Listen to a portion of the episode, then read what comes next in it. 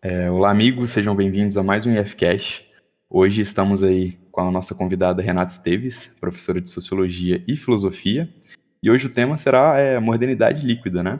E a era do marketing.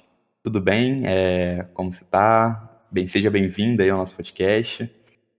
Oi, gente, tudo ótimo. Muito obrigada pelo convite. Prazer estar aqui. Pode mandar. Enfim, para a gente começar é, a abrir esse tema, né? É, eu queria te perguntar, tem como você dar aquele breve, aquela breve pincelada, né? Aquele breve relato sobre o conceito, o que é, mais ou menos, para a gente ficar um pouco a par da... Sim, é. é. Quando a gente fala de modernidade líquida, né, a gente está usando um conceito do Bauman, no qual ele se refere à contemporaneidade. Então, assim, é um conceito muito interessante para a gente entender as nossas relações na contemporaneidade. É, basicamente, relações é, pessoais, sociais, trabalhistas. Eu acho que qualquer tipo de relação humana pode ser compreendida nesse mundo que a gente está vivendo, que ele denomina modernidade líquida, né? E quando a gente ouve falar em líquido, o próprio nome já traz aí alguma dica, que é uma sociedade fluida, uma sociedade que se modifica. Então, aquilo que é sólido não pode ser modificado, ele não é tão flexível. Aquilo que é líquido pode, né? Então, você, se você colocar a água em um recipiente redondo, a água consegue, é, ela é flexível, ela consegue entrar naquele recipiente. Se você colocar num quadrado também. Então, ele se refere a um tipo de sociedade que é a nossa, né, que muitos chamam pós-moderna, mas muitos pensadores, como por exemplo Bauman, entendem que a gente não superou a modernidade, nós não estamos na pós-modernidade, nós estamos vivendo em uma outra forma de modernidade. Então, antes a modernidade ele denomina sólida, e, a, e aí também é necessário esclarecer a modernidade em si já é um processo de flexibilidade de mudanças. No entanto, até o século XIX, mais ou menos, às vezes até o século XX, aí vai depender, porque isso também varia é, de caso a caso, mas a gente tinha uma modernidade líquida que se refere a um tipo de sociedade que, embora ela se modifique bastante em relação aos outros períodos da história, ela tem muitas mudanças, né? A gente vai presenciar muitas mudanças na modernidade. A modernidade se caracteriza por mudanças cada vez é, mais frequentes. No entanto, hoje as mudanças elas são tão, tão frequentes que não dá tempo de se solidificar. Por isso que ela é mais fluida. Então, basicamente é isso que ele quer dizer. E aí entender quais são as consequências dessa sociedade mais fluida, dessa sociedade que de de todas, em todas as relações, em todos os campos, ela sempre é fluida, ela sempre está se modificando, ela é sempre muito flexível. E muitas vezes a gente enxerga isso de uma maneira positiva, e o Bauman vai nos apresentar uma, um olhar crítico né, sobre esse mundo que a gente está vivendo, que é o que ele denomina modernidade líquida. Uhum, muito interessante. É, essa, esse, essa, essa ideia, ela vem basicamente, ela é desencadeada pelo, pela ideia do capitalismo globalizado, né? Sim, podemos, por isso que eu uhum. falei, né? Não é bem do século XIX, Sim. porque o, o, a globalização está lá no século XX já, né? uhum. né? Mais ou menos 1980. Então ali você tem, mas o que, que a gente pode pensar? Que a modernidade já é um processo de mudanças mais frequentes cada vez mais se torna mais frequente. Então, no século XIX, isso já começa a ficar mais frequente. Quando vai para o XX, fica muito frequente. Mas quando a gente adere a novas tecnologias, aí a gente quase está entrando na, na modernidade do vapor, né? As coisas já estão quase deixando de ser líquidas, mas poderia pensar, sim, que a partir da globalização que essas mudanças vão se intensificar. A partir ali, mais ou menos de 1980, a gente vai ter o chamado, é, a chamada modernidade líquida. Eu digo que não dá muito para a gente é, pontuar a data, porque para o Bauman, por exemplo, é, o, o toyotismo, é, é mais ou menos ali no toyotismo que começa, mas algumas relações humanas elas já estão fluídas um pouco antes, algumas um pouco depois, então não dá para pontuar muito. Mas a gente pode usar como referência a partir do toyotismo e mais ainda, né, a partir das tecnologias da, da internet. Uhum, entendi. Muito bacana. É, realmente, porque, é, quem você falou, né? É, é a partir do, do momento de, da, da globalização, né? De, decorrência do, do capitalismo aí. Então, é, é, essa é a pontuação. Entrando nisso, é, como que as transformações sociais e, e econômicas, é, com o advento da tecnologia, tá? ela modificou a sociedade? Ela minimizou o, o coletivo em prol da individualidade? Como, como funciona isso? Bom, então, além da gente poder pensar na globalização, né, a gente pode pensar no que alguns denominam de neoliberalismo, né? Mais ou menos isso que o Bauman quer dizer. Então, neoliberalismo não no seu sentido somente econômico, mas são, quais são as consequências disso também para outras esferas, né? Para a esfera das relações humanas, para a esfera da sociedade como um todo. É, eu gosto de exemplificar, tem um exemplo que eu acho que explica muito bem a modernidade líquida, e que só com isso a gente já consegue entender o que, que é. A modernidade sólida é uma modernidade que apresenta mudanças, mas são mudanças que se solidificam, né? Então elas se concretizam. Então, poderia dizer que na modernidade sólida, o que existe é projeto. Todas as relações, tudo, o mundo, ele é todo construído por meio de projeto. E projeto leva um tempo para se solidificar, né? É algo que eu vou demorar ali, né? Ah, o Bauman até usa como exemplo o acampamento, né? Que é algo que você só vai ficar um tempo. A modernidade líquida é a lógica do acampamento não tem projeto. Então é um mundo sem projeto. E aí é, o Bauman também começa a obra falando que a gente já teve muito medo do totalitarismo, ou seja, de um excesso de coletividade, né? É bom, assim, quando eu digo excesso de coletividade, é pensar nessa coletividade autoritária, né? Que é diferente de um coletivismo que propõe, por exemplo, o anarquismo ou o socialismo, é bem diferente mas é uma coletividade totalitária onde somente uma cabeça pensa, e isso seria o coletivo. E a gente sempre teve muito medo disso, né? De voltar para o nazismo, para o fascismo, de uma sociedade muito autoritária em que a gente perdesse as nossas individualidades. É, só que o que ele diz é, no neoliberalismo a gente tem o extremo oposto, só que esse extremo oposto é tão perigoso quanto porque é, existe muita individualidade, só que essa individualidade ela se transforma em individualismo. Então, acho que uma coisa importante para a gente entender é a diferença entre esses conceitos. O conceito de individualidade é um conceito liberal que foi fundamental para acabar com o antigo regime, o absolutismo. Então, para é, a gente repensar uma, uma forma de vida é, pensar em formas de vidas mais livres. E o conceito de individualidade está relacionado com os conceitos liberais de igualdade e liberdade. Então, quer dizer que você pode ter a sua religião e eu ter a minha. Né? Pensando hoje, você pode ter a sexualidade e eu ter a minha. Isso não interfere na vida de ninguém. E a individualidade é o respeito, então, pela diferença do outro, pela liberdade do outro, porque ele é igual a mim, né, no, no, que, no, no que diz respeito, por exemplo, ao poder. Então, existe uma igualdade de poder. Porque existe uma igualdade de poder, existe uma liberdade.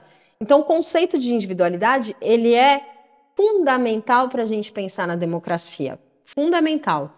O problema é que a gente transformou a individualidade em individualismo. E qual que é a diferença? Que o individualismo é, é o que eu gosto de chamar de tirania do indivíduo, sabe? Quando a gente acha que as nossas necessidades estão acima das necessidades do coletivo. Isso é um problema, porque aí já deixa de ser igualdade. Então, quando alguém, por exemplo, anda no acostamento, desrespeita as leis, joga papel no chão, né? Isso são práticas individual, de individualismo, né? Não são práticas de individualidade, pelo contrário. Então, existem coisas que estão na esfera do coletivo e que precisam ser compreendidas a partir de uma esfera coletiva, a partir de uma necessidade geral, ou do que o filósofo Rousseau chamava de vontade geral, que é os interesses de todos, né? A vontade de todos e não a minha vontade particular. O que a gente passou a, a fazer e a cultuar foi a vontade particular de cada um, como se cada um existisse unicamente no universo. E o problema disso é porque isso não é possível, não é real, né? Ninguém, é, o mundo não gira em torno de ninguém. Se a gente pensar numa democracia, menos ainda. E quando a gente pratica é, o individualismo, nós estamos entendendo que somos superiores a todo o resto da, da coletividade. E o nosso excesso de individualidade terminou virando, na realidade, um individualismo. Então, é, o que, o que seria importante fazer é que a gente separasse as coisas. Há, há, há coisas que estão na esfera do indivíduo, há coisas que estão na esfera do coletivo o corredor de ônibus, ele está na esfera do coletivo, ele não está na esfera do indivíduo, né? A minha sexualidade está na esfera do indivíduo, a minha profissão está na esfera do indivíduo. É, a gente não está mais conseguindo separar. Por isso que para o Bauman a gente, ele usa uma expressão que eu gosto muito, que é precisamos retornar à ágora. A ágora é uma democracia participativa, onde, na verdade, a ágora é, a, é o espaço da praça grega, da Grécia Antiga, né? Aonde ocorriam é, as, as deliberações da democracia grega, que é a democracia antiga, lá do século V a.C. E quando o cidadão vai para a Ágora, ele vai para a Ágora pensando nos deveres dele como cidadão, ou seja, o que faremos para tornarmos a polis, né, a cidade, um lugar melhor. Ele não está pensando nos direitos, né? Os direitos humanos é uma, é uma criação do liberalismo e que é muito importante porque garante a individualidade. Só que na prática ele termina causando o individualismo. Então, é, com o passar do tempo, o liberalismo, ao, ao, em vez de é, caminhar para a individualidade, que é algo belo, né, que é algo voltado para a democracia, para a liberdade, digo belo no sentido, pelo menos, de uma vida que eu acredito, a gente caminhou para a tirania do indivíduo, para o que importa sou eu, eu, eu, eu. E a gente vai perceber essa prática do eu, esse culto ao eu, essa cultura narcisista nas nossas relações cotidianas, nas redes sociais, na forma como a gente se comporta e na forma como a gente se relaciona com os outros. Uhum. É, é até interessante você falar nessa questão da, da da relação é, entre os indivíduos, e principalmente entre o indivíduo e o coletivo, né? É, na sociedade de hoje, é, os indivíduos eles apresentam o menor padrão de referência, né? É, códigos sociais e culturais até. E, mas é, até, até em, em que ponto isso é, interfere as relações sociais? Sim, é aquilo que eu falei, né? Não existe projeto. Então imagina assim, o, o Bauman diz que a gente poderia pensar a sociedade é, sólida, né, a modernidade sólida, como o período do Fordismo, né, uma, um capitalismo fordista. O que, que é, o, que, que é o, o, Fordismo? É uma fábrica grande, é, construída em algum lugar, ou seja, ela é, tem um projeto, ela é pesada, né? Ele chama de capitalismo pesado versus o capitalismo leve, que é o da, da modernidade líquida. Então, quando eu falo que a fábrica é pesada, que ela é grande, que ela precisa ser instaurada em algum lugar, é, eu estou indicando que existe um projeto aí, né? Porque não é fácil você ter uma fábrica. E você vai contratar os trabalhadores por meio de um regime de CLT, que daí é que começam a surgir, inclusive, os direitos trabalhistas, ou seja, existe um projeto. Aquela pessoa que você vai contratar, você não pode contratar ela hoje e mandar ela embora amanhã, porque a CLT impede isso. E você está investindo, é investimento, você está investindo naquele trabalhador. E o trabalhador, quando chega para trabalhar na Ford, ele também está investindo a sua vida ali, Né? Então, percebe como são relações de investimento. Eu estou falando ainda de relações trabalhistas, mas a gente vai chegar mais longe. É, então ele vai ali para a fábrica, às vezes ele passa a vida dele inteira. Aliás, um, um dos projetos do, do Taylorismo era que o trabalhador morresse ali na fábrica, sabe? Que ele começasse ali e terminasse ali. Era uma vida inteira ali. Olha o investimento. Né? Eu vou investir minha vida num emprego só. Isso ele vai fazer em todos os âmbitos da vida dele, né? Então, por exemplo, ele vai casar com alguém, ele vai investir nessa relação. Provavelmente ele vai namorar poucas pessoas. A minha avó só namorou meu avô a vida inteira. E ela ficou, sei lá, 50 anos com meu avô para mais, eles morreram juntos. É, então, se eles ficaram tantos anos juntos, houve o que eu chamo de investimento. Eles investiram na relação. Investir é doloroso, porque você tem que suportar os momentos ruins. Só que é nos momentos ruins que você amadurece, porque é necessário superar também esses momentos ruins. Então, se eu estou numa fábrica e eu tenho problemas ali, eu vou precisar superar. E assim eu, eu cresço e me desenvolvo como pessoa. E num relacionamento também. As amizades antigamente também eram assim, né? São amizades longas que você conhece a pessoa adolescente, você morre conhecendo. Hoje a gente tem uma vida sólida que ele chama de é, capitalismo leve, e ele não usa nem o toyotismo como referência, mas ele fala que é a sociedade do software, né, de uma sociedade leve, um capitalismo leve.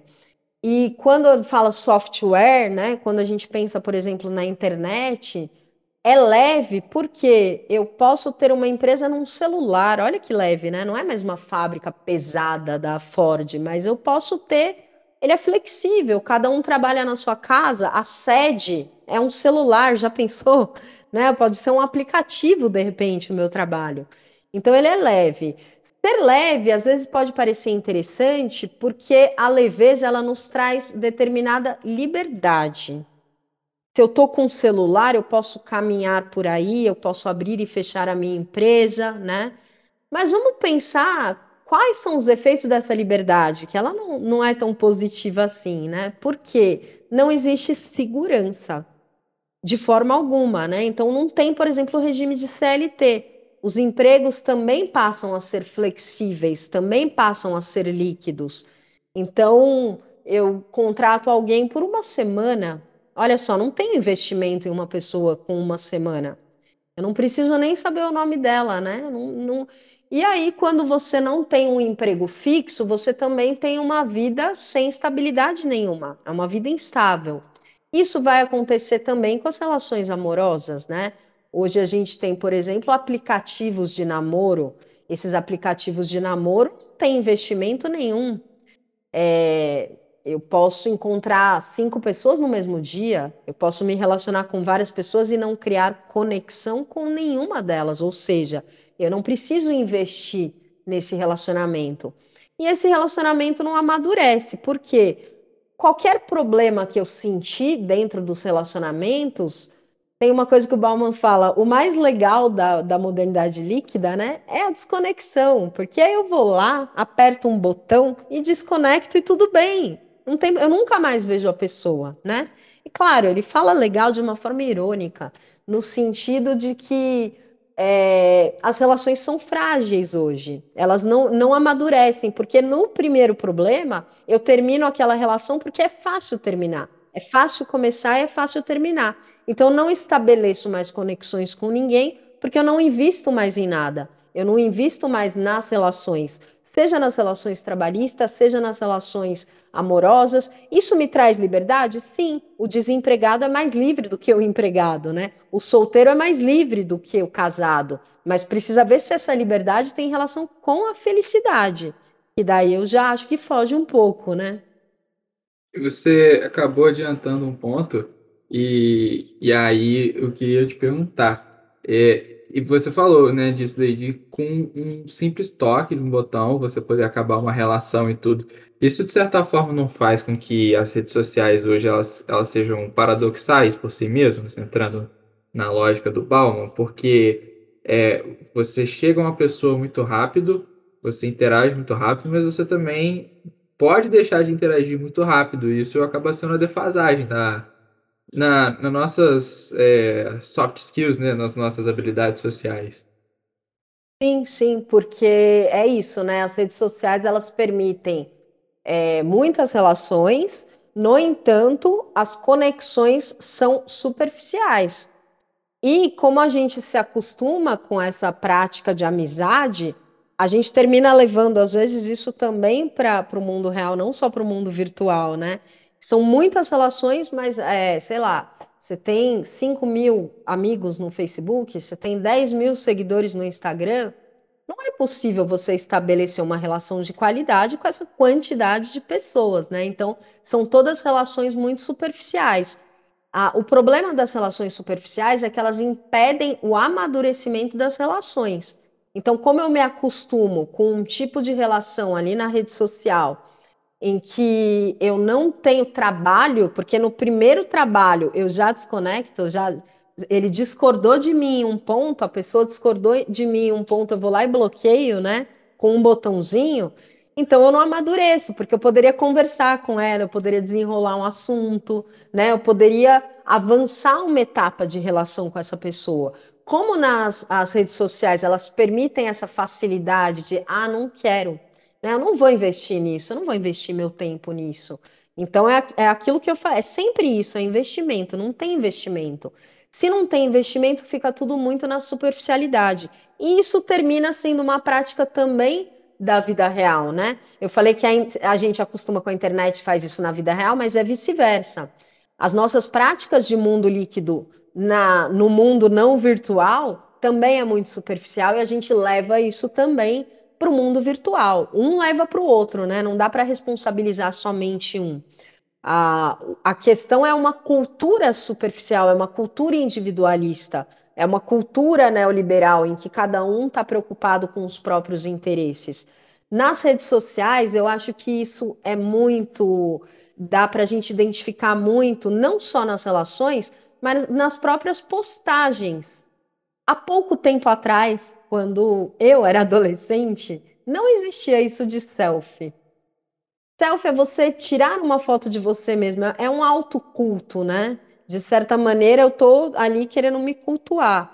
E isso não existia. Na minha época, como não tinha celular, essas coisas, a gente tirava foto pela câmera fotográfica, que tinha que comprar filme, e você tinha ali uma quantidade X de, de, de fotos para tirar, a gente tirava foto de paisagem. Sou eu, mas sou eu na praia. Sou eu, mas sou eu com os amigos. Sou eu, mas sou eu com o meu cachorro, né? Hoje não, hoje é muito comum eu tirar uma foto minha, postar uma foto minha em busca de likes e às vezes eu ainda declaro uma poesia para mim mesma. Né? Então coloco lá ela gosta de tal coisa e põe a minha foto. Então você percebe esse autoculto na, nas, na, nas mídias, né, nas redes sociais de uma maneira geral, no Instagram, no Facebook, e percebe-se que cada vez mais isso vai é, sendo cada vez mais praticado.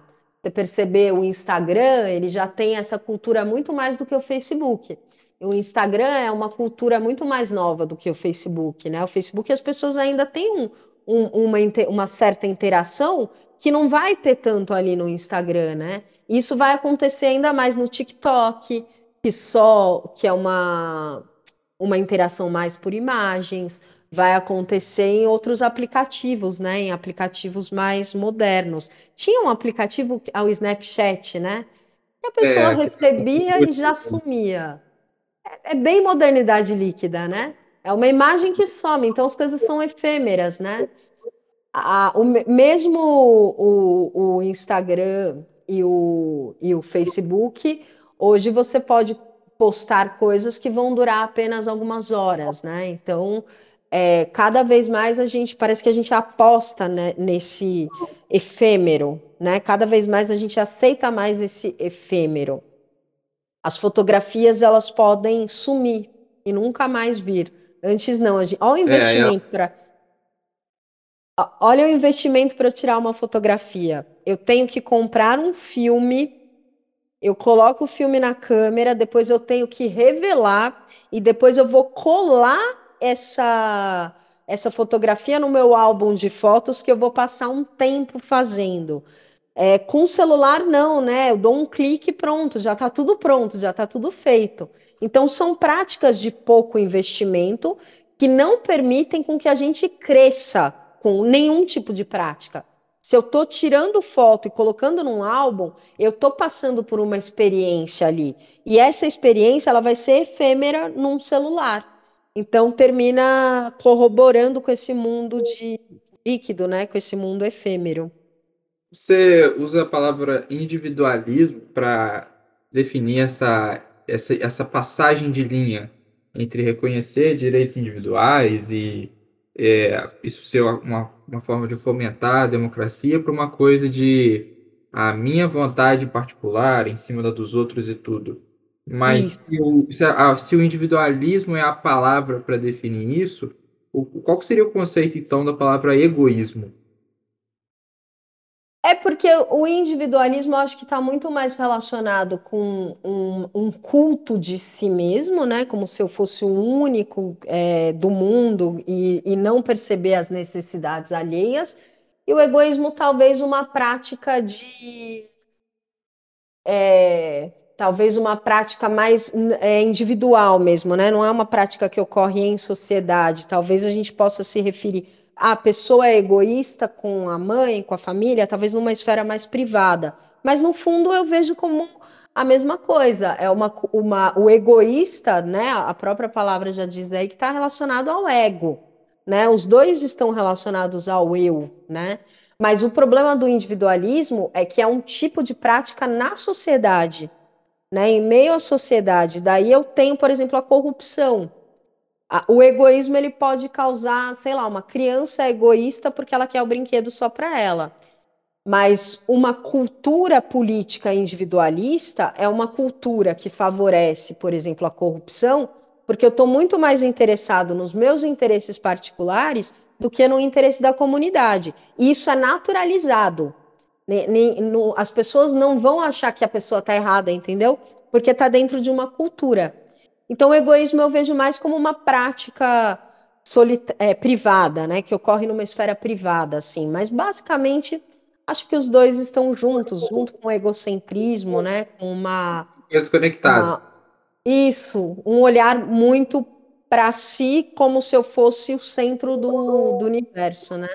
E, e, já que você comentou de incorrupção, então será que esse, é, essa forma de, de definir individualismo, então, ela vai estar tá necessariamente ligada com o conceito de corporativismo também, né?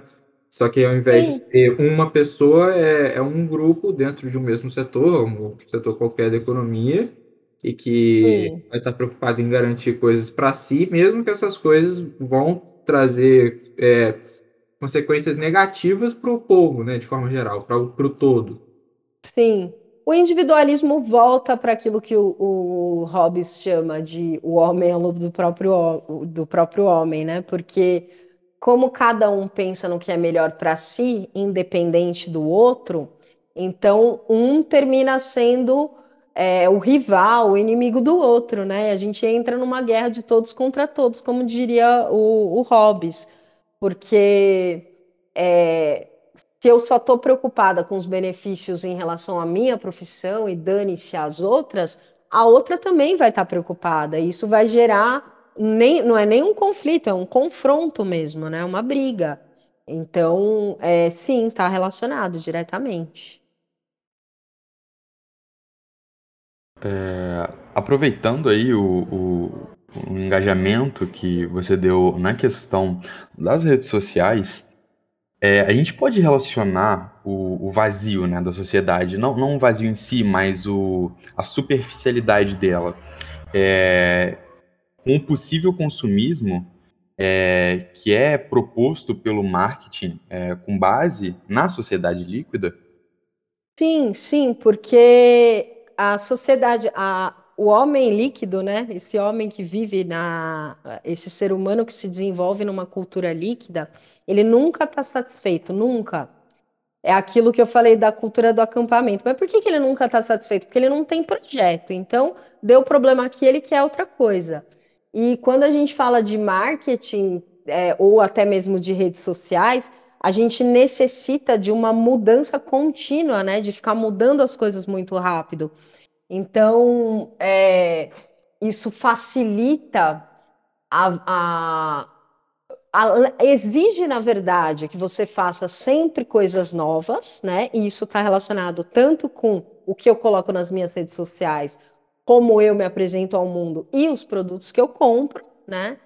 É, eu sempre quero estar tá eu sempre quero estar tá por cima, né? Porque nada se conclui, nada, não existe investimento, então as coisas elas têm que mudar muito rápido. Então a gente pode pensar, inclusive, na obsolescência dos produtos, né? O quanto a gente nunca está contente com as coisas e as coisas mudam muito rápida. É, celular, eu acho que é um exemplo, uh, talvez o melhor exemplo, né? A gente tem aí cada ano um modelo novo de celular que custa muito mais caro e que mudou pouca coisa, que nem a tecnologia deu conta de avançar tanto, né? Mas a gente quer uma outra cor, um outro modelo. Isso faz com que a gente sempre se sinta é, obsoleto. A gente sempre se sinta ultrapassado a gente sempre se sente velho, é a cultura do novo, é a cultura da juventude, né? Tudo aquilo que passou já não presta mais, já não é legal, ou precisa pelo menos ser revisitado. E existe uma necessidade de consumir o novo. E também tem, tem uma outra obra do Bauman muito interessante que ele fala sobre o consumismo. E ele diz que hoje a gente se coloca como produto, né? A gente se vende o tempo todo. As redes sociais é a vitrine de mim, né? Então eu vou colocar ali as frases de impacto, vou colocar as, as fotografias que eu mais gosto, e eu preciso ter um apelo. E o apelo, como, como é algo que é, cada vez mais pessoas têm acesso às redes sociais, existe muita competição, digamos assim, né? Existe muita competição entre pessoas e entre produtos. É.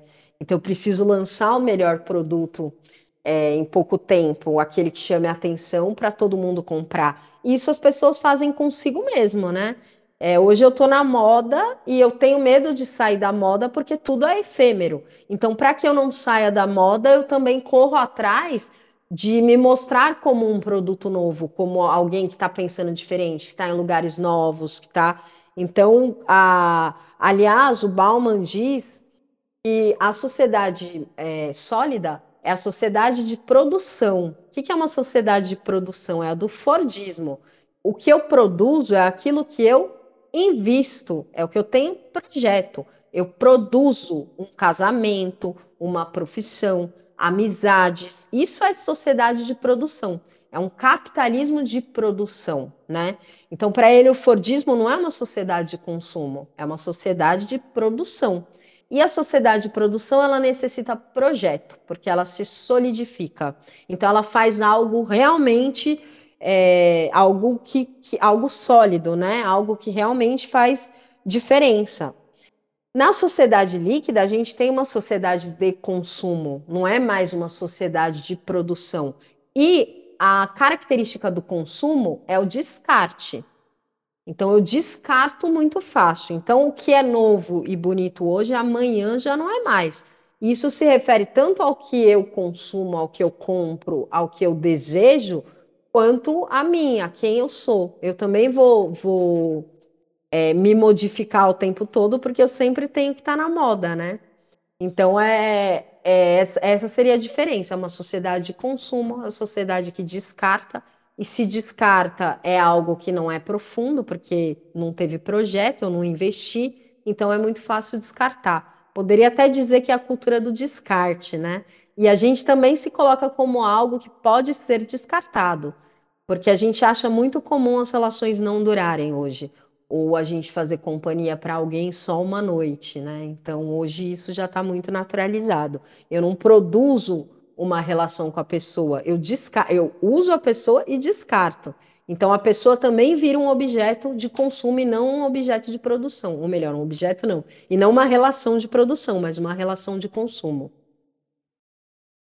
Oi, Renata, tudo bem? Aqui é o Bernardo. É, e eu lembro de que quando eu estava estudando mais sobre isso, eu lembro do meu professor, ele dá um exemplo de que a modernidade líquida ela se aplica até mesmo, como você está falando, em questões econômicas, né? Igual, uhum. e o exemplo que ele deu pra gente foi com relação a artistas de música. Por exemplo, eu, hoje, é, você vê que gera, as gerações passadas elas têm pessoas que vestem muito mais a camisa da banda. E na, na, na, na, minha geração hoje, você não vê tanto isso. Isso é um fruto dessa sociedade de espetáculo? Sociedade de espetáculo, não, perdão, essa é a minha próxima pergunta, já, já até deu uma antecipada aqui. É um, é um aspecto da modernidade líquida no, nesse cenário global? Sim, porque de novo se explica pelo investimento, né? Pelo projeto. Então, é, eu não me identifico mais com as coisas, eu não crio uma, uma identidade, não existe mais uma identidade, porque a identidade é algo que eu preciso produzir, não é algo que eu consumo, né? Então, acho que sim, acho que tem relação, sim. Você falou da, das que hoje a gente não usa mais roupas de bandas, é isso?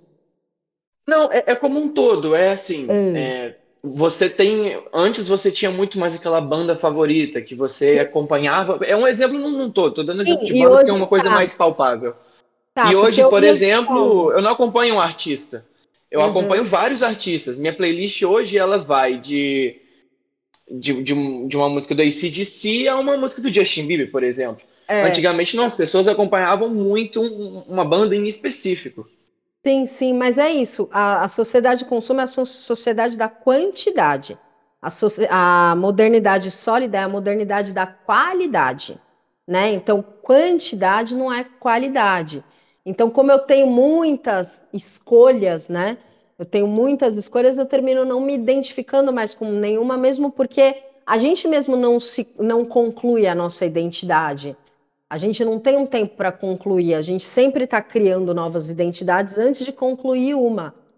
É, tem a ver com a, com a efemeridade. E o sucesso das bandas também, porque hoje ah, o sucesso é muito breve. Né? Não é algo porque não existe projeto, não existe investimento, não vai existir hoje um Beatles, né? Poucas são as coisas que conseguem se solidificar, porque todo mundo quer estar tá dentro do mercado. É, Para estar tá dentro do mercado é só você apresentar algum tipo de apelo. Esse apelo chama atenção agora, mas daqui a cinco minutos não chama mais, e eu vou ter que produzir mais apelo. E o mundo vira isso, vira essa produção de apelo, tanto em relação à, à cultura, né, a uma indústria cultural do apelo, quanto a nós mesmos, porque a gente também faz isso, né? A gente também está mudando toda hora, está tentando estar tá dentro do, do momento, chamar atenção, enfim, já que é uma sociedade em que o eu importa. Essa, essa questão do apelo, é, é, eu acho que ela acaba vindo por causa de uma questão de assim, hoje é muito mais fácil, aproveitando esse exemplo do artista, né? É muito mais fácil um artista se lançar Uhum. Tem as plataformas, tem, tem Spotify, né? Inclusive, ouçam a gente no Spotify. É, e quem está ouvindo, muito obrigado. É, mas, ao mesmo tempo, se é muito fácil para entrar nas plataformas, a dificuldade fica em se manter, porque Sim. o número de concorrentes é muito maior. Então, é uma consequência isso, a gente acaba a, as pessoas acabarem é, indo para o apelo, porque para você Sim. se manter vai ficar muito mais difícil do que antes, que entrava menos gente, e aí você podia ter esse projeto, né, igual você fala. É, então, mas aí, ah, olha os nossos valores, né?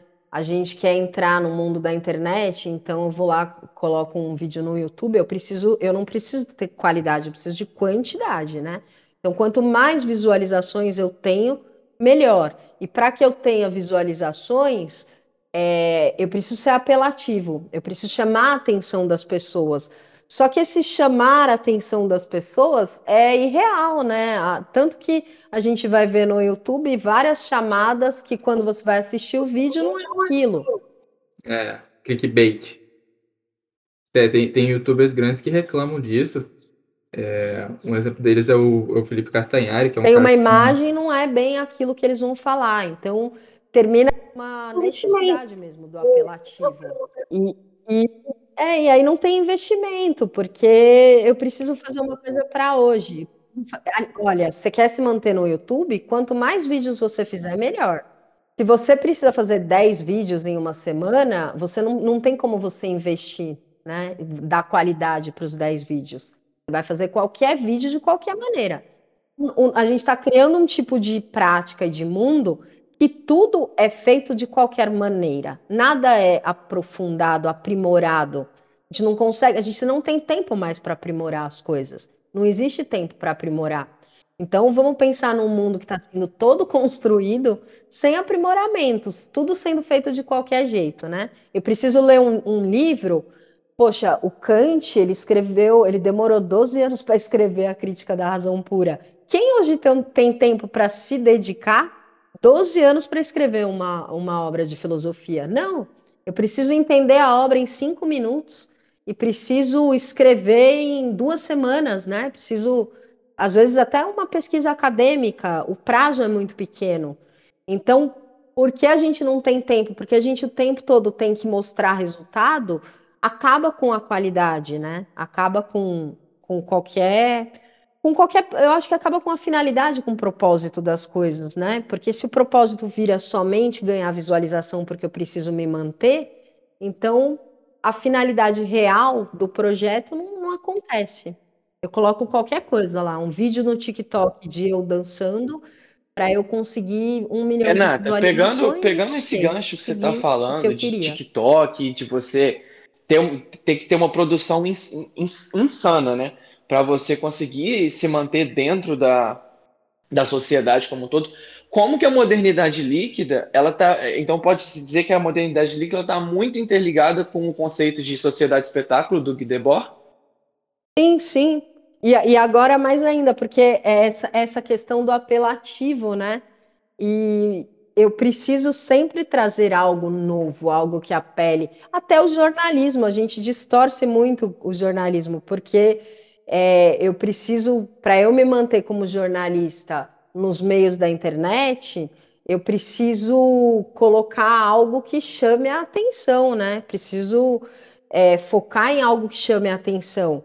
E aí a gente um pouco distorce a realidade, né? Porque eu preciso fazer um espetáculo. Isso é grave, por exemplo, na questão da violência, por exemplo, né? É, você termina é, usando o espetáculo violento, a violência como, como espetáculo, o tempo inteiro para poder chamar público, né? E a gente vai perdendo um pouco da nossa sensibilidade, porque assim é, você me mostra hoje uma, uma notícia de algum comportamento violento, né, de alguma, alguma coisa que aconteceu muito violenta, amanhã você vai ter que me mostrar algo mais violento. E depois da manhã, algo mais violento ainda. A gente vai naturalizando as coisas, a gente vai perdendo a sensibilidade para entender o mundo, né?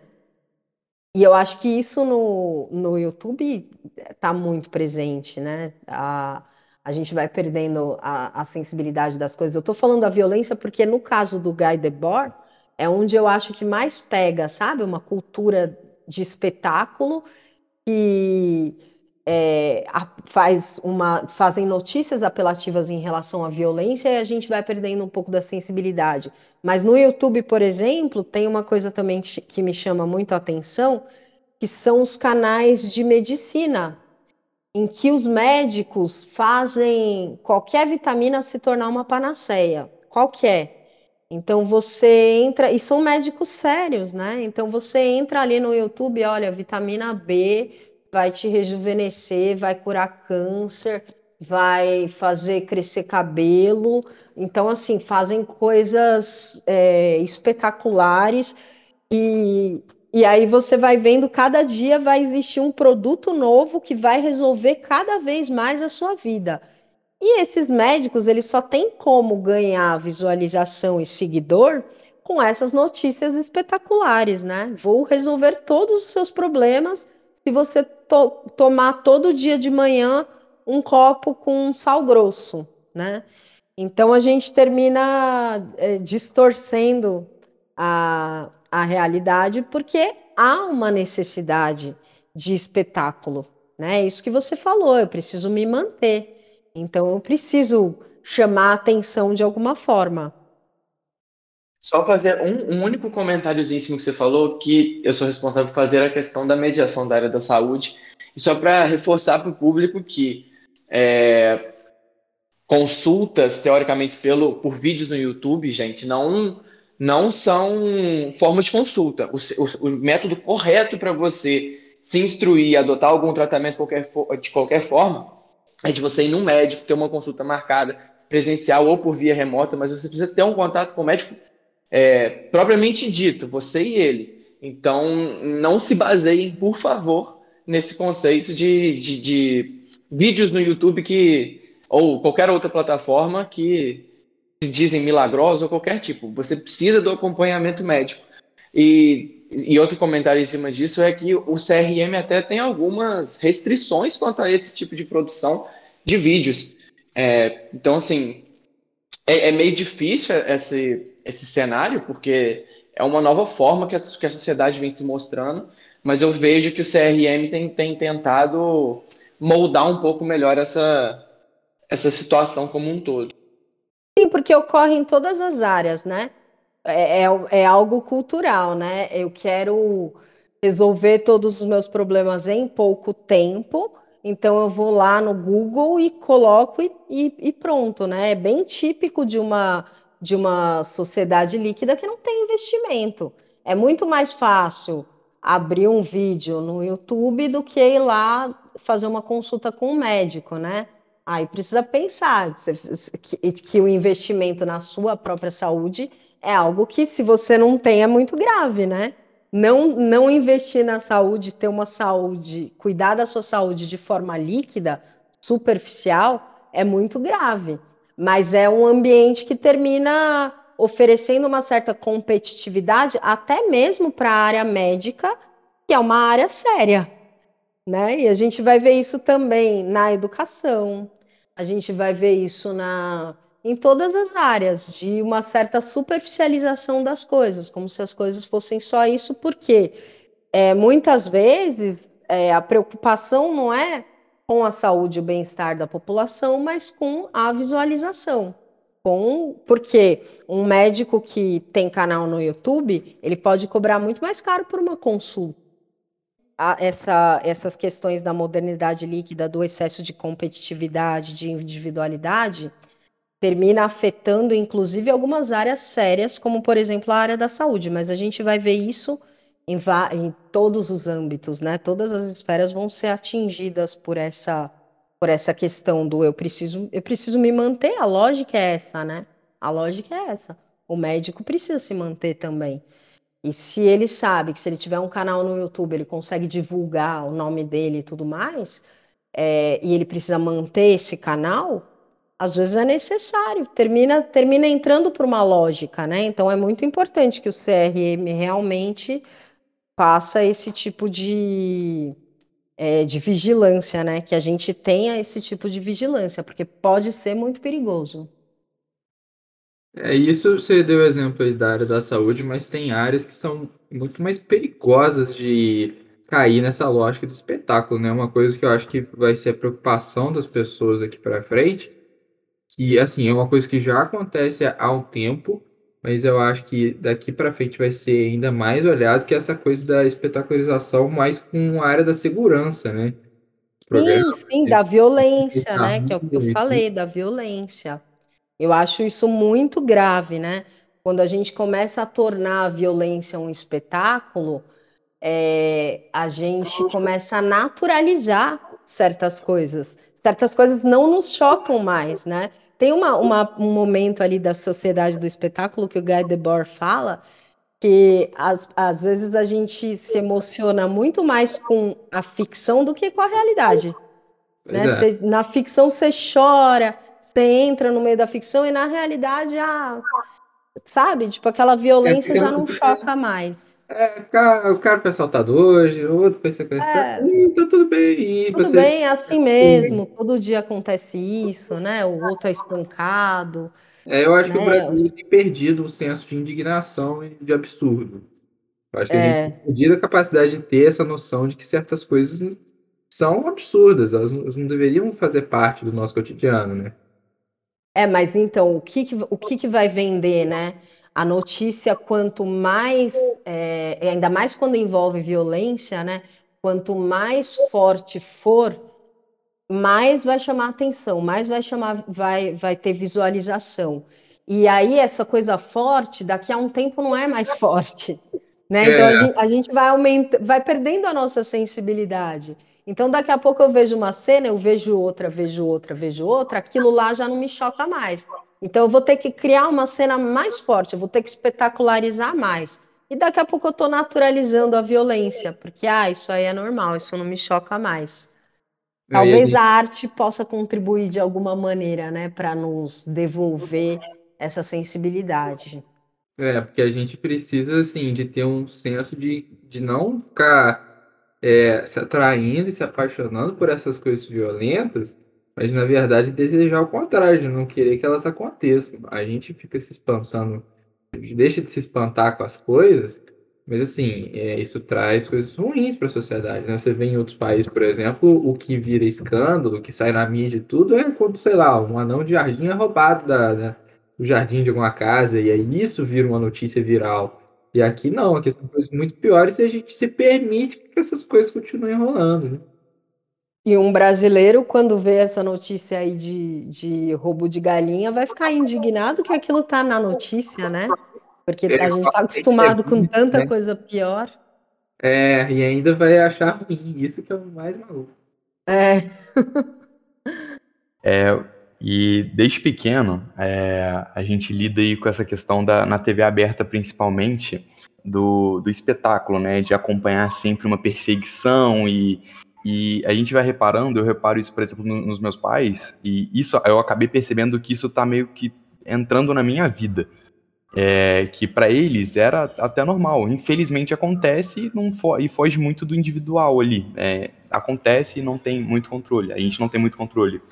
E aquilo acaba ficando banal, né? Fica, fica é o cotidiano, acontece. E isso é muito interessante porque, é como mesmo Álvaro colocou, é, é interessante de uma forma ruim, porque acaba ficando, ficando muito muito fácil lidar com isso.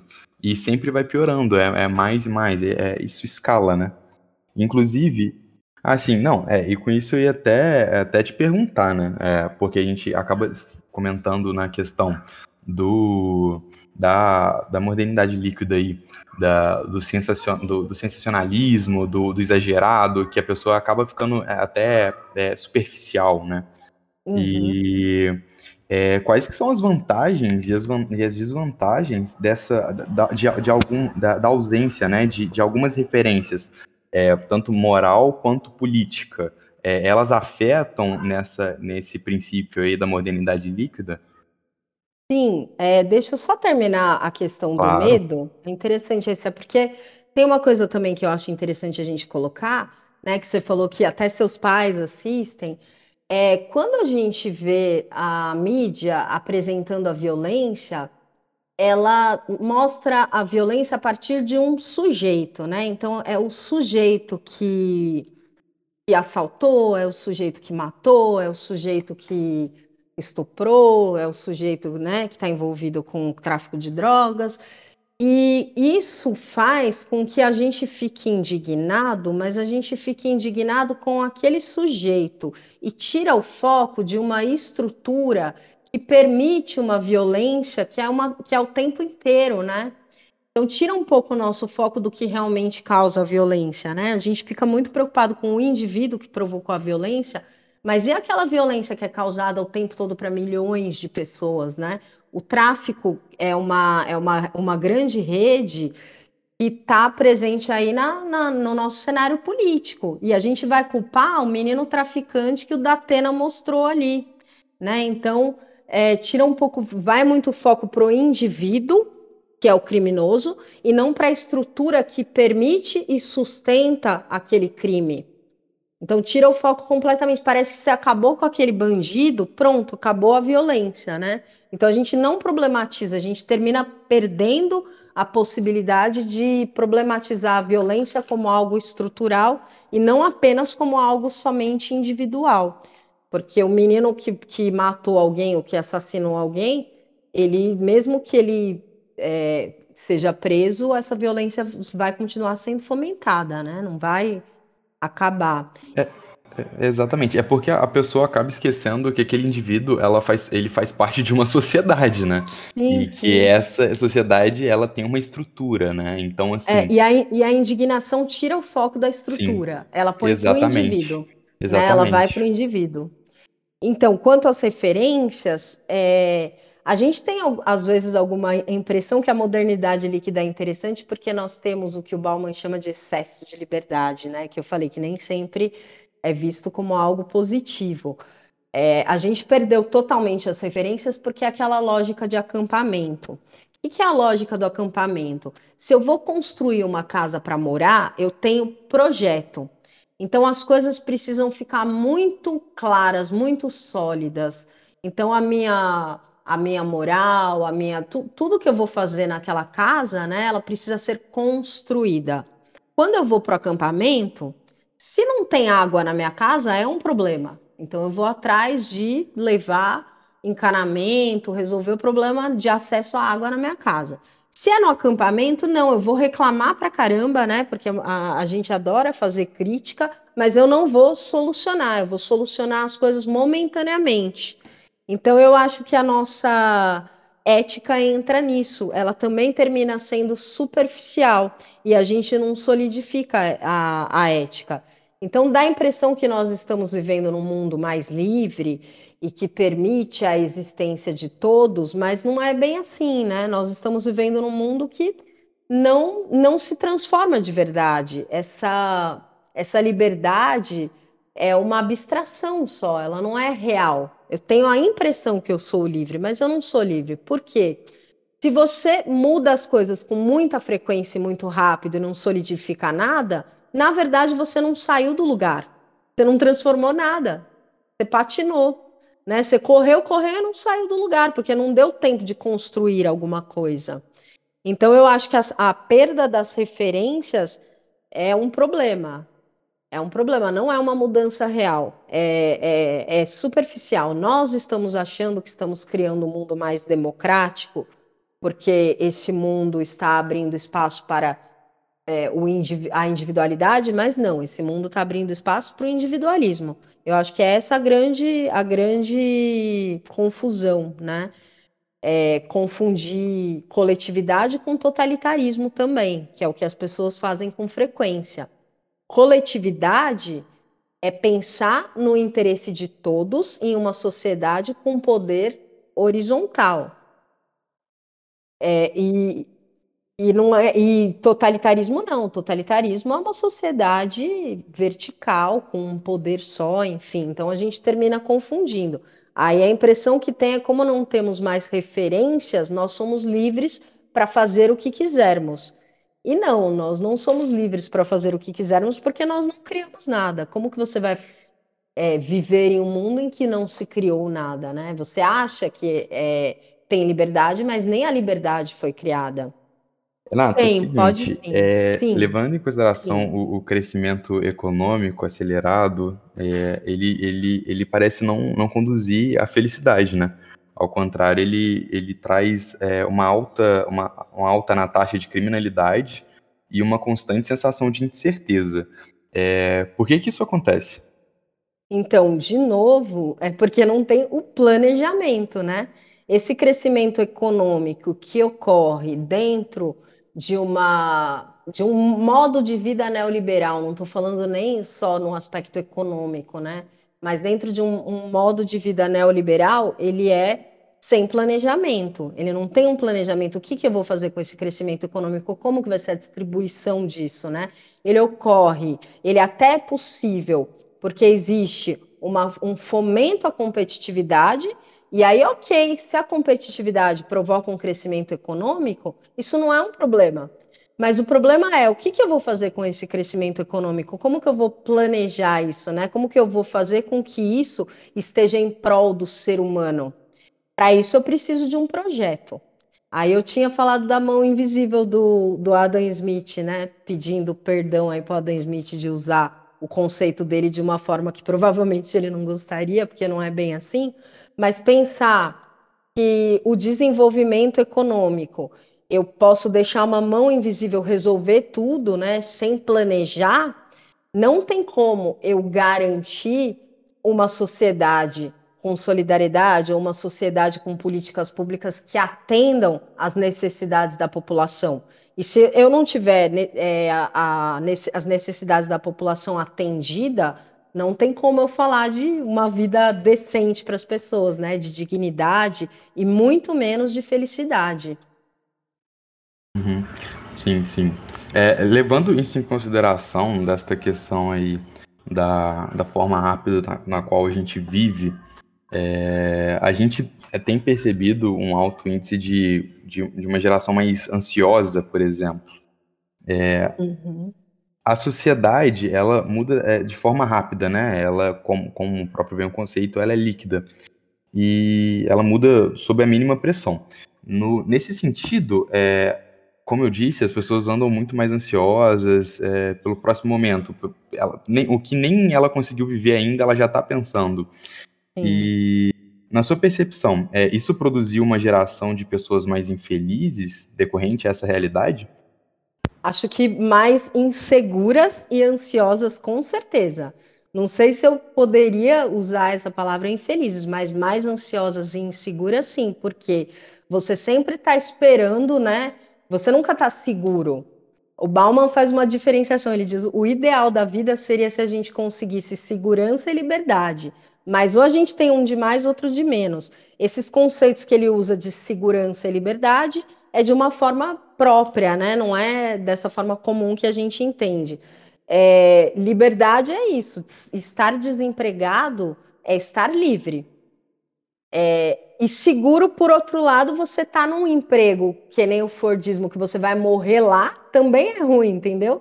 Então ele diz quando ou, ou, você tem excesso de segurança ou excesso de liberdade. O ideal seria juntar os dois, mas aí o Bauman é pessimista, ele fala não rola. Não rola. Então, um excesso de segurança, um excesso de estabilidade também pode ser ruim, né?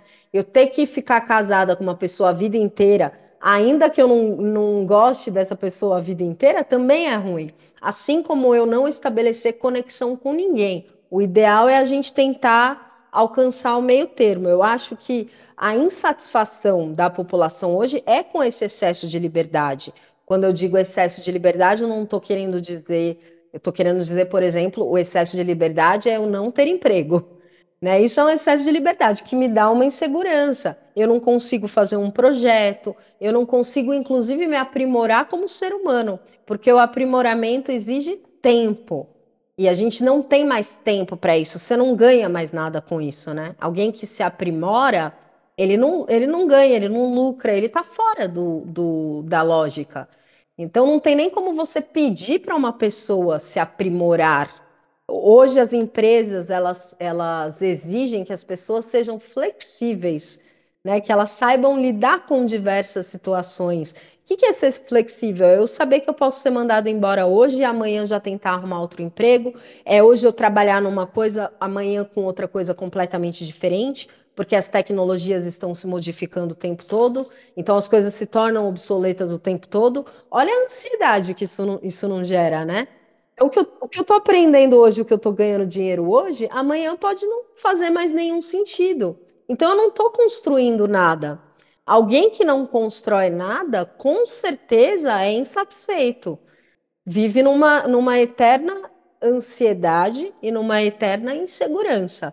Aí que eu volto a dizer que é o, o voltar para a ágora do Bauman, né? Para um mundo um pouco mais sólido, né? Tentar e equilibrar um pouco e passar a ter projetos e construir as coisas de verdade. Mas como fazer isso dentro da nossa cultura? aí não, não tem resposta mesmo, infelizmente, né? É uma distopia que a gente está vivendo. Ô, Renato, você falou isso de da necessidade de um projeto, de estabilidade e tudo. É, eu, eu, eu fico pensando que parece. Eu, eu não sei o quão popular é esse tipo de assunto, até que pé tá esse tipo de proposta, mas é, foi uma ideia que eu já ouvi e que a princípio, pelo menos para mim, não teria na, nenhum erro com ela e eu acho que ela seria uma boa resposta para essa coisa da ansiedade de você não conseguir planejar o futuro, que seria a, a renda básica universal. É, uhum. Um tipo de programa assistencialista como esse, uma coisa universal que você garante que o povo vai ter um chão, ele não seria uma forma de acalmar isso, de, de, de acalmar Perfeito. os ânimos e falar, pô, você, você tem uma, uma longevidade, você tem algo, Perfeito. você está garantido em algo.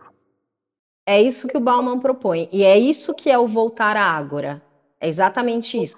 É um tipo de estado maior, né? Maior no sentido de que a gente tem um estado que planeja a estabilidade das pessoas.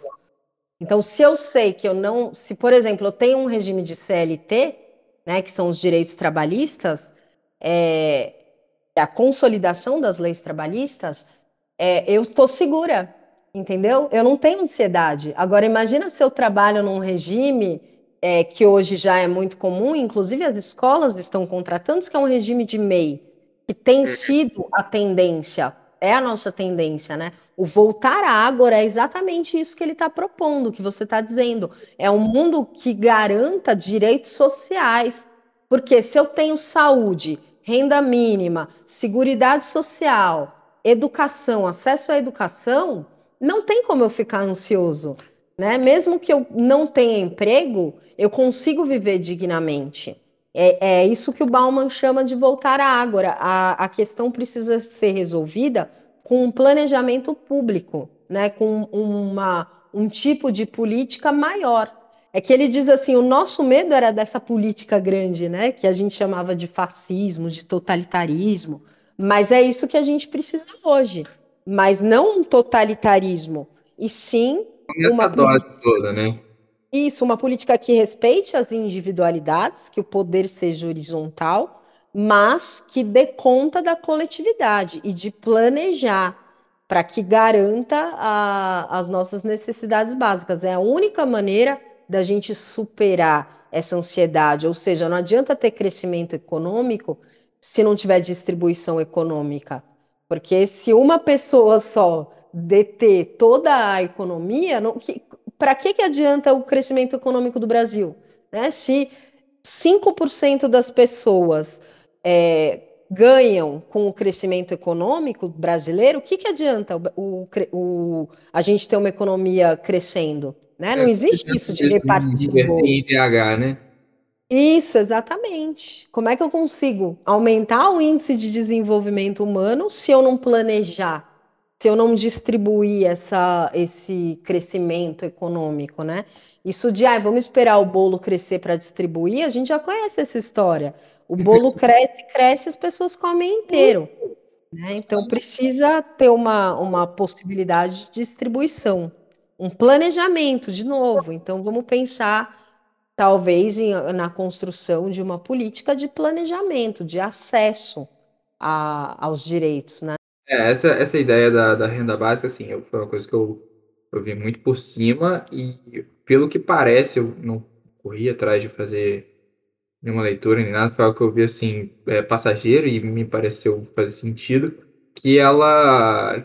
Que, que coisas como essa ideia seriam coisas que eu... Aí eu não sei se de fato era o Adam Smith, que seria uma coisa que ele propunha, é, também no sentido de ser uma forma de você do Estado agir, mas uma forma mais barata do que outras formas convencionais. Seria mais barato fazer uma renda básica universal do que para as pessoas terem esse chão e terem e conseguirem comprar acesso a serviços básicos do que o Estado fornecê-los. Será que essa ideia também não pode ser tipo assim uma forma de um meio termo? A gente consegue continuar andando igual está hoje, mas se a gente coloca esse chão, já equaliza o problema? O, o problema é que quando a gente só concentra a questão na renda, a gente, quando a gente fala de saúde, de educação, são coisas que é muito complicado dizer que você vai ter acesso por meio de um pagamento, porque são coisas que não são mercadorias, né? Os serviços de é, essas políticas públicas quando elas são transformadas em mercadoria, elas perdem um pouco do seu sentido. Vamos pensar, por exemplo, na indústria farmacêutica. É, por exemplo, hoje você tem aí um monte de remédio sendo lançado, de novo aí na modernidade líquida, né? Cada dia você tem um remédio novo. Para várias coisas. E ele vai para o marketing e você faz um apelo ali para vender. É um novo remédio para dor de cabeça, para depressão, uma nova pílula anticoncepcional. E aí o que, que acontece? Às vezes esses remédios eles são produzidos em tão pouco tempo, né? Em, com tão pouca pesquisa, que eles não são tão eficientes. Mas eu preciso vender aquele remédio, então eu vendo ele como se ele fosse mais eficiente. E isso termina, é, de alguma forma, prejudicando a saúde. Então, quando eu transformo serviços públicos em mercadoria, em algo que eu posso simplesmente comprar, ele perde um pouco do seu. Quando, por exemplo, pensar em educação e pensar em saúde, eu não posso ter a, o lucro como finalidade, né? Senão eu não, não consigo efetivar uma saúde de verdade, uma educação de verdade. Por exemplo, a educação, se eu pensar em educação com lucro, eu vou tirar completamente a qualidade, porque a qualidade não vai dar educação. E aí eu volto para o mundo líquido, entendeu? Eu volto para o mundo líquido. Por quê? Porque daí eu preciso, eu, eu transformo tudo em fonte de lucro. A saúde em fonte de lucro, a educação em fonte de lucro. E para que eu consiga lucro, eu preciso vender. Então eu vou vender a saúde, eu vou vender a educação. E para que eu consiga vender, eu não posso ter qualidade. Por quê? Porque eu preciso de quantidade. Então, uma boa educação não consegue ser vendida. Né? Um bom remédio também não, porque um bom remédio precisa de projeto e de investimento. Para eu fazer um bom remédio, eu preciso investir muito tempo. E eu só vou investir muito tempo, por exemplo, o que acontece hoje, nas universidades públicas. Você não vai ver os laboratórios particulares investindo em saúde, eles estão investindo em lucro, né? Porque é assim que funciona, não porque eles são maldosos, mas porque é o que eles, é o que eles necessitam. Eles estão dentro de uma lógica de lucro. Se a saúde e a educação entrar para uma lógica de lucro, a gente vai perder muito. Nesse sentido, eu acho que é mais válido a gente garantir os direitos sociais, né? E pensar nos direitos sociais como direitos e não como mercadoria. E aí, aí não vira líquido. Porque se eu penso a universidade como mercadoria, eu quero formar o, o, o, o aluno em dois anos né? Porque aí eu vou ter vários alunos. Agora, se eu penso na universidade como serviço público e como educação, aí isso vai subir, aí vira sólido. Aí eu preciso pelo menos quatro anos de formação. Eu preciso pelo menos de um mestrado, de um doutorado, de uma pesquisa. Eu preciso de investimento. A gente só vai ter investimento nessas áreas se essas áreas não forem transformadas em mercadoria.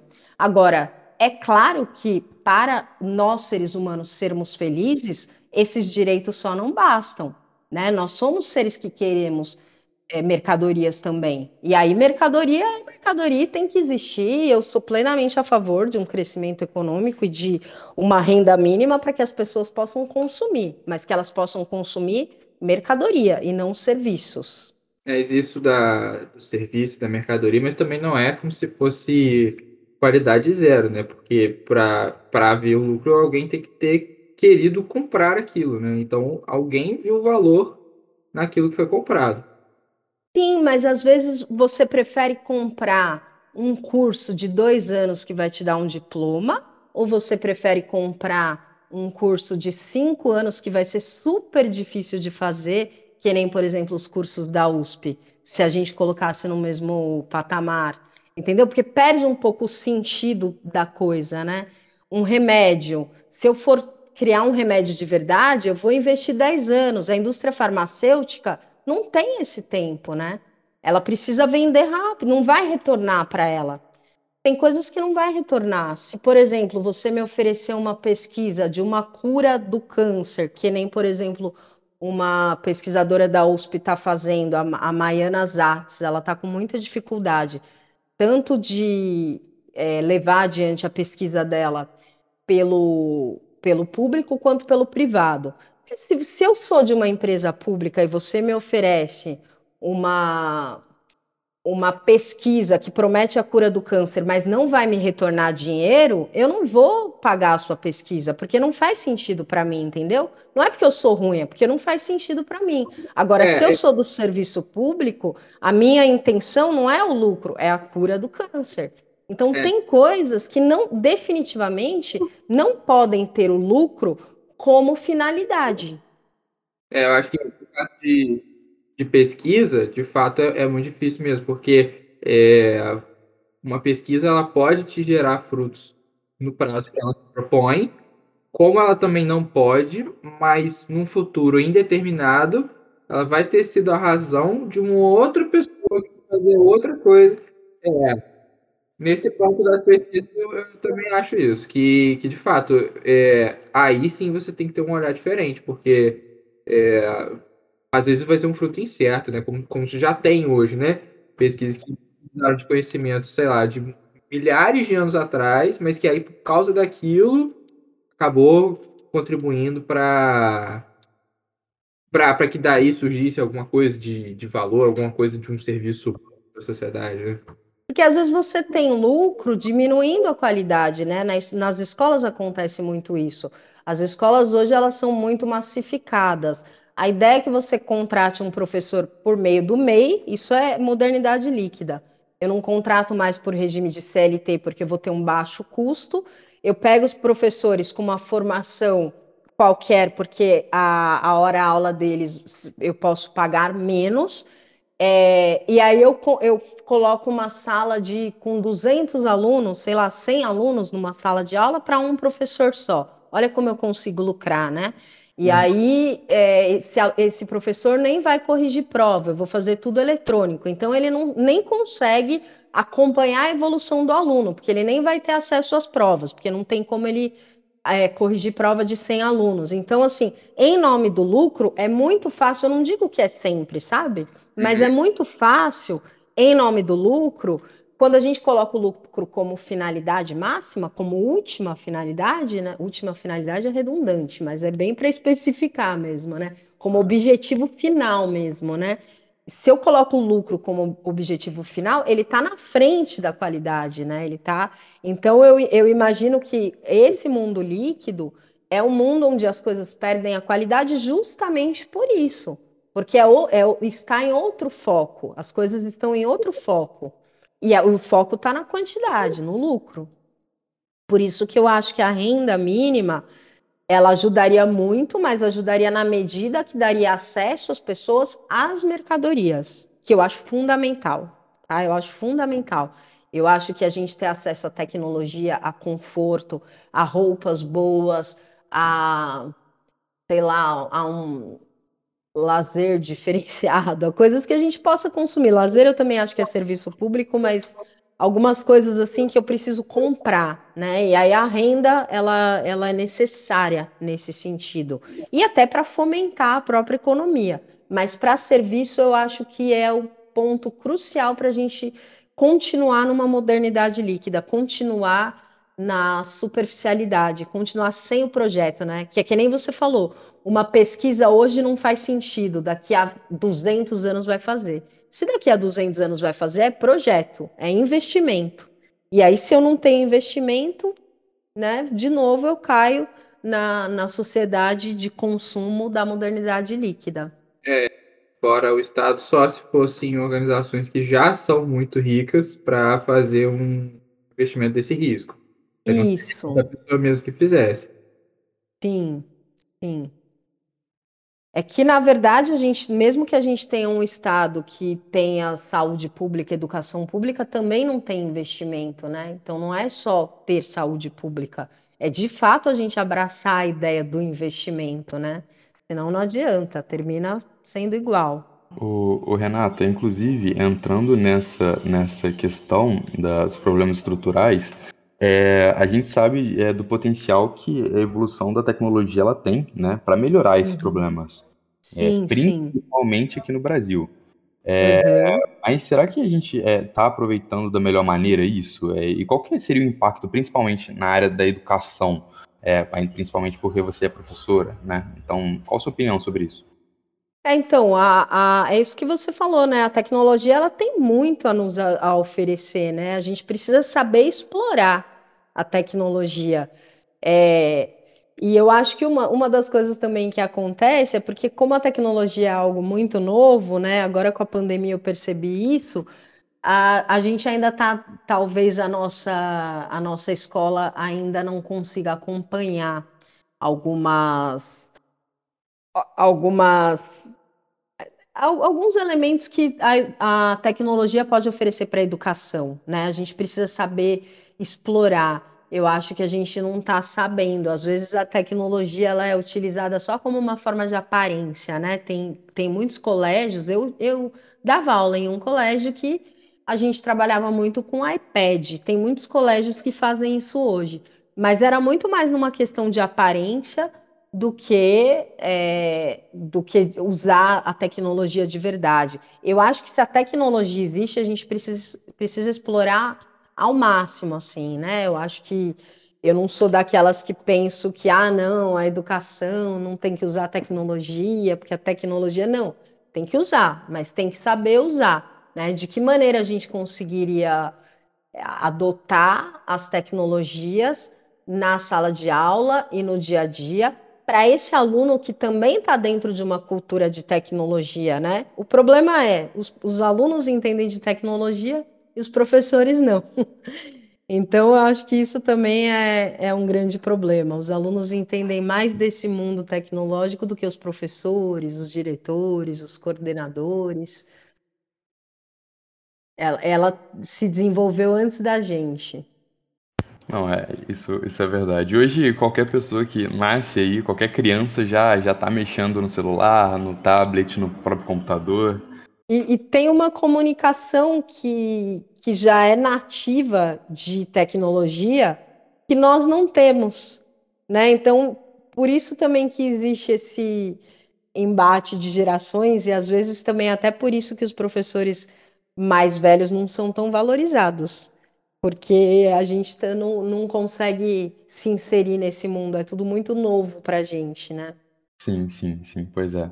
é inclusive, é, acho que deu o nosso, nosso tempo aqui, infelizmente, que esse papo está muito bom, mas deu o nosso tempo. É, é, eu quero agradecer a você, tá? Muito obrigado por estar tá aceitando aí é, esse bate-papo aí com a gente. É, muito obrigado. É, se quiser falar alguma coisa, deixar algum recado, fique à vontade. Então, só queria agradecer vocês, que eu também adorei o papo, agradecer muito pelo convite e me colocar à disposição aí para o que vocês precisarem. E agradecer aí também todo mundo que está ouvindo. Então é isso aí. Muito obrigado novamente. Inclusive, é, muito obrigado aos ouvintes, né? Você que está escutando pelo, pelo Spotify, né? Lembrando que o nosso Spotify é o IFCast separado, tá? É, muito obrigado. Dá o seu follow aí. É, deixa o seu coraçãozinho aí no, na, no nosso podcast. Se você está vendo pelo, pelo YouTube, né? É, se inscreve no canal, deixa um like é, para ambos. Se você gostou do conteúdo, não esquece de compartilhar, tá? Ajuda muito o nosso projeto. E acompanhe a gente pelo Instagram, IFCastJF. É, lá você pode deixar é, as suas sugestões, poder acompanhar os lançamentos, tá? É, e é isso. Muito obrigado. Tenha um bom dia, uma boa tarde, uma boa noite. Obrigada, gente.